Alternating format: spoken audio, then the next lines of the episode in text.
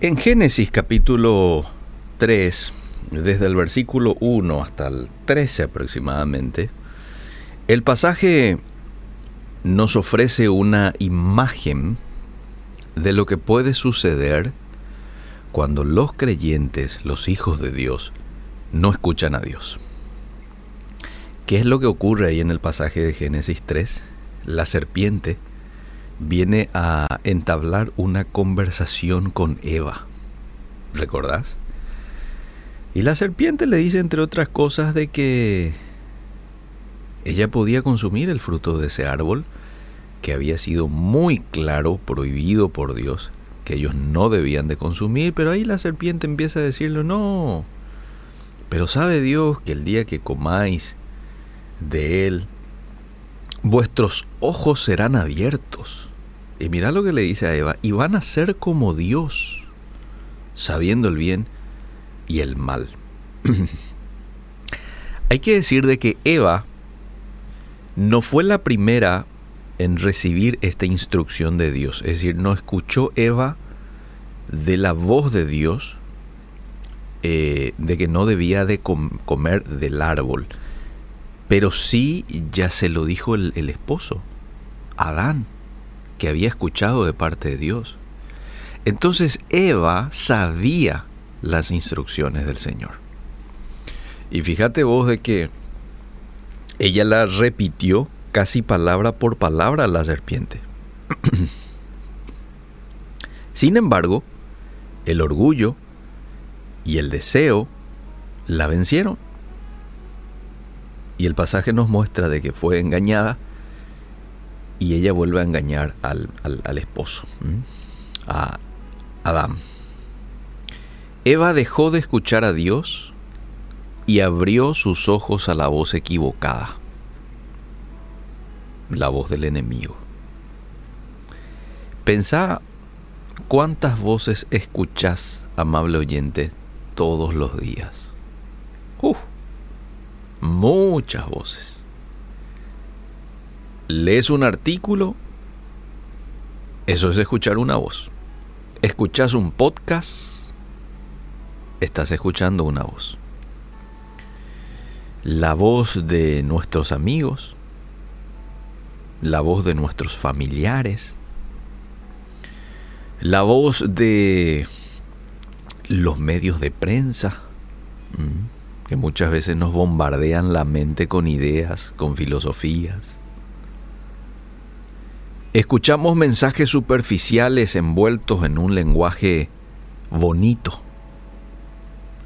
Y es fácil caer en el engaño, a menos que renovemos nuestra mente con la palabra de Dios. Eva se metió en problemas con tan solo hacer una breve pausa y escuchar las palabras de la serpiente. Y dice que la serpiente era tan astuta que Satanás torció el significado de lo que Dios le dijo para tentarla y paulatinamente alejarla de la verdad y caer en el error. Le aseguró la serpiente que en vez de caer muerta, iba a ser como Dios. Sus ojos se abrirían y ella conocería la verdad le metió una verdad con una mentira así tan sutil, porque en un sentido las palabras de Satanás fueron precisas, pero no fueron ciertas. Los ojos de Eva fueron abiertos. Sin embargo, el conocimiento no era tan maravilloso como lo implicaba la serpiente. No, ahora Eva y Adán fueron despertados a su propia naturaleza pecaminosa y al abismo que se había creado entre ella, en particular, entre él, Adán y Dios. Además, el cuerpo físico de Eva sufriría la muerte como resultado de su pecado. ¿Qué nos enseña esto, amable oyente? Este pasaje que yo le invito a que lea todo el, el texto, y lo puede leer con detenimiento. A mí por una cuestión de tiempo no me da como para leerlo. Pero a la enseñanza práctica que nos deja el pasaje es de que tenemos que tener cuidado con los mensajes que compitan por mi atención. Cuidado. ¿Mm?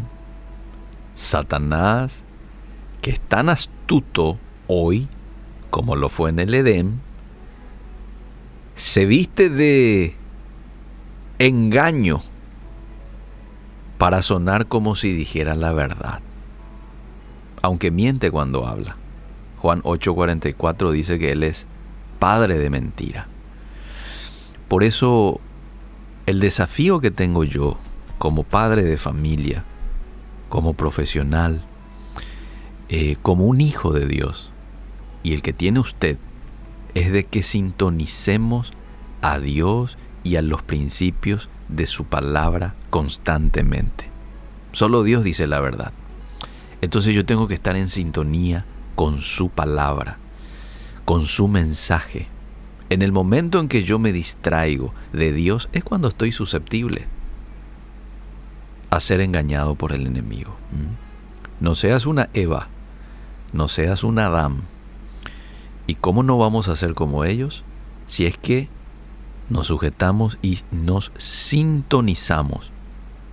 Sintonizamos a Dios en nuestro día a día. Y cuando hay algo que de pronto vos sabés, no viene de Dios, una voz me refiero, no viene de Dios, ¿y para qué charlar como lo hizo Eva con la serpiente? ¿Para qué prestar mi tiempo para estar charlando? Para estar eh, ¿cómo diríamos?, congraciándome con alguien que, o con algo que apunta a desviarme del camino correcto. No. Eso es lo que dijo Jesús. Si algo te es ocasión de caer, si tu mano, si tu ojo te es ocasión de caer, córtalo. Si ya pillaste que algo de pronto atenta contra tu relación con Dios o contra su voluntad para contigo, y córtalo. No estés hablando con alguien que te pueda distraer y desenfocar de lo que Dios tiene para vos. Ya sea este un amigo, ya sea este un novio, una novia, lo que fuese. Y sintonicemos a Dios que Él tiene lo correcto para cada uno de nosotros.